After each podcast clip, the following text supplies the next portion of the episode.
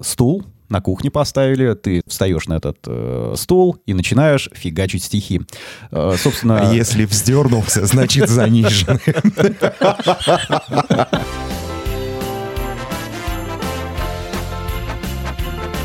Коко, коко. Три, два, один, поехали! Это «Кукуха сказала поехали» – аудиоподкаст про психиатрию. Слушай нас на всех платформах, где есть аудиоподкасты.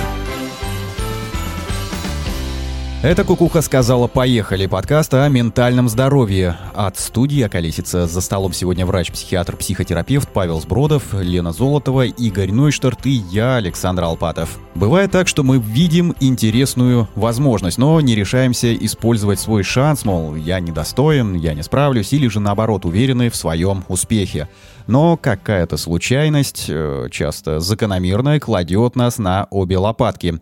Можно ли как-то научиться адекватно оценивать себя и не ложать тут и там? Вот этот вопрос хотелось бы сегодня поднять и обсудить. Паша улыбается задорно.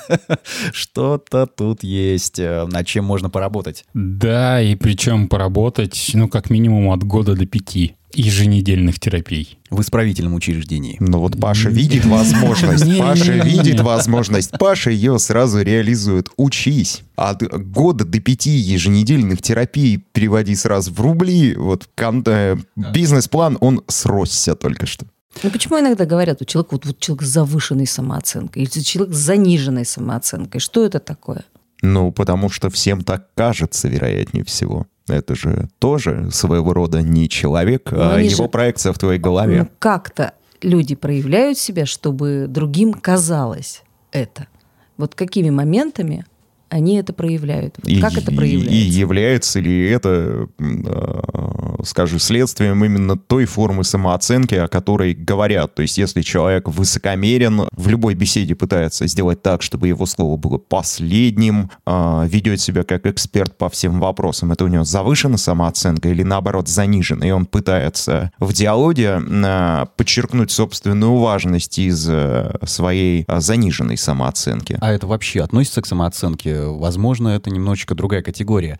Я бы начал с того, ребят, что рассмотрел вопрос формирования самооценки. Ну, как она вообще появляется, да, как она формируется в человеке и как она приходит э, к состоянию завышенной или заниженной. Все из детства. Вот только что хотел сказать, но Павел опередил. Я думаю, наверняка скажет сейчас Павел, что все из детства. На все вопросы отвечай все из детства. Все из детства. Ну окей, да, э, логично, что формируется самооценка э, в детстве, и она наверняка формируется как следствие оценки каких-то своих дел, да, ну то есть успехов, неудач, к примеру, выступил, а, ну вот, и из детства как раз пример. А, тебе дали стул, на кухне поставили, ты встаешь на этот э, стул и начинаешь фигачить стихи.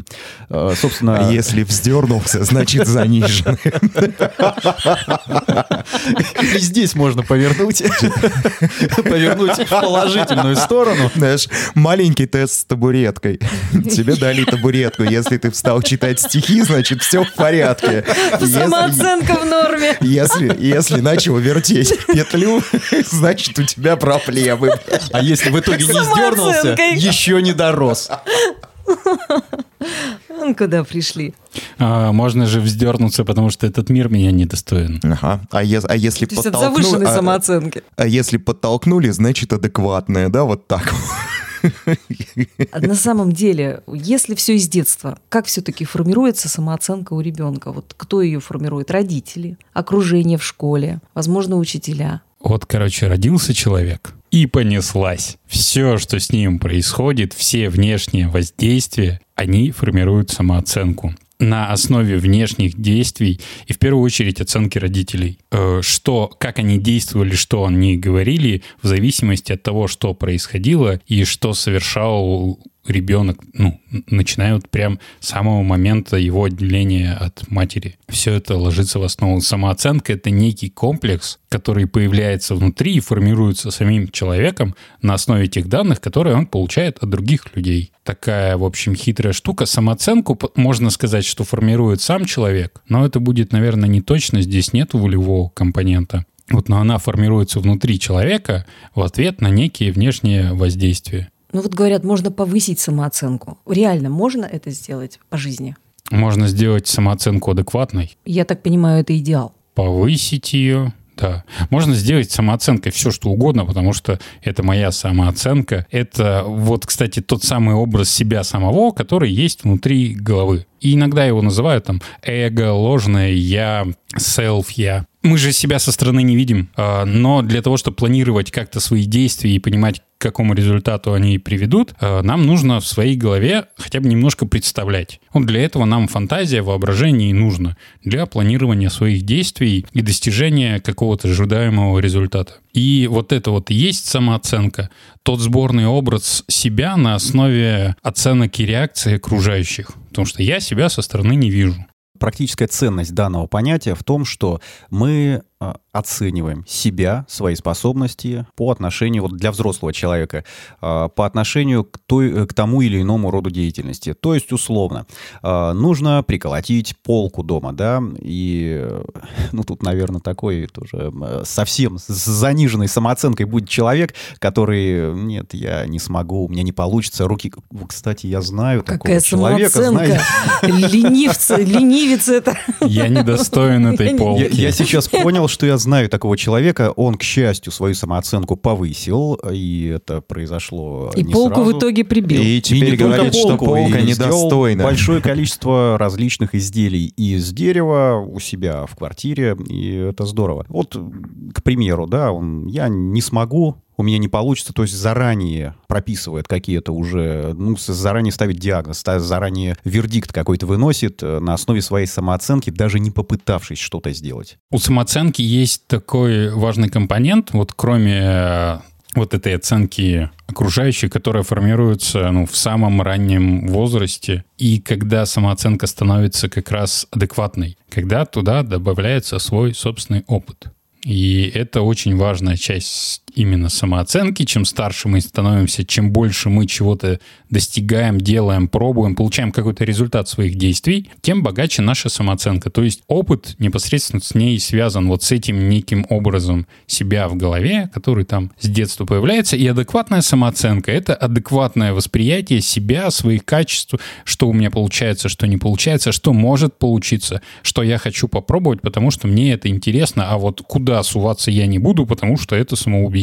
И самооценка может меняться, и в том числе наиболее важные моменты ее изменения — это добавление какого-то нового опыта. То есть пробовать что-то новое и посмотреть, что получится, а какой я, смогу ли я этого достичь. Ну, а человек говорит, допустим, я не буду это пробовать, я недостоин, я не смогу. То есть э, я сейчас э, себя на мысли поймал, что мы говорим о негативном и позитивном мышлении э, в проекции на такое понятие, как самооценка. То есть заниженная самооценка — это получается, ну вот, по крайней мере, выглядит сейчас так, что это такой м, запущенный вариант негативного мышления, а адекватная самооценка — это вроде как мышление позитивное. Ну, завышенное там тоже будет э, негативное, только уже в, э, так скажем, в обратном векторе. Ну и тут хороший вопрос, является ли самооценка вообще продуктом мышления, потому что не к каждому моменту своей жизни мы подходим а, вот с таким вот, э, знаешь, с такой рефлексией, чтобы встать, подумать, а могу ли я вообще и еще что-то. Мы просто на каком-то, скорее всего, подсознательном уровне какие-то новые пути развития ситуации отсекаем. Наше сознание — это очень маленькая часть нашей психики. Прям, ну, настолько маленькая, чтобы представить. То есть э, сознание вмещает 5-7 объектов одновременно во внутреннем представлении. Это как такая небольшая сценка в камерном театре. В то же время в нашем мозгу происходит такое количество различных психических процессов, которое практически не подвластно, ну,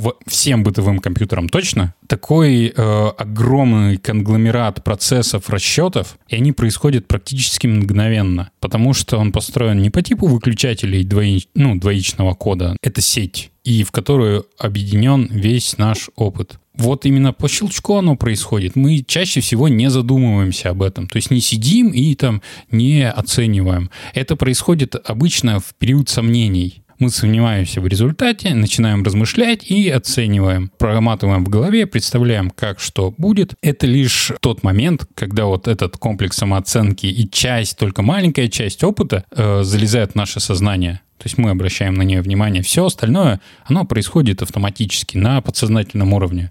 Про момент сомнений давай уточню. А, а он вообще продуктивный? То есть, э, если мы начинаем сомневаться, то, скорее всего, мы придем к тому ответу, в чью сторону сомневаемся, или может быть наоборот. Я бы немного расширил еще вопрос. Мы, когда говорим про различные аспекты э, психики человека, так или иначе упоминаем, что они сформировались эволюционно и выполняли определенную функцию. И вот в данном случае видится, что вот эта вот самооценка, она вроде как и не сильно-то и нужна. Или, может быть, есть какой-то момент, для которого она служит, служит? Каждый момент твоей жизни. Ну, Каждая есть, какую функцию действие. она выполняет?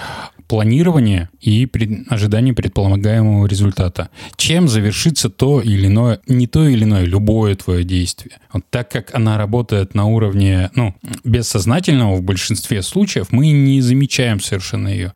Ну и большая часть того, что мы делаем, это ритуалы, это привычки, они уже прошли чек э, именно момента выбора самооценки, да, и просто повторяются, потому что они когда-то сработали и, скорее всего, удачно и будут работать вновь и вновь, мы не столкнемся с какой-то непреодолимой ситуацией, преградой, когда привычный нам механизм не работает, и вот тогда включается сомнение, потому что бессознательное такое, типа, оно ж как бы привыкло ходить по проторенной дорожки. И вот оно тут стучится в сознание, типа, это товарищ, ты же тут творческий, говорят, такой. Вообще, давай-ка вот придумай, что нам делать. Ну, то есть есть какая-то ситуация, в которой человек поучаствовал, она завершилась удачно, и он, э, видя э, схожесть ситуации, по проторенной дорожке идет.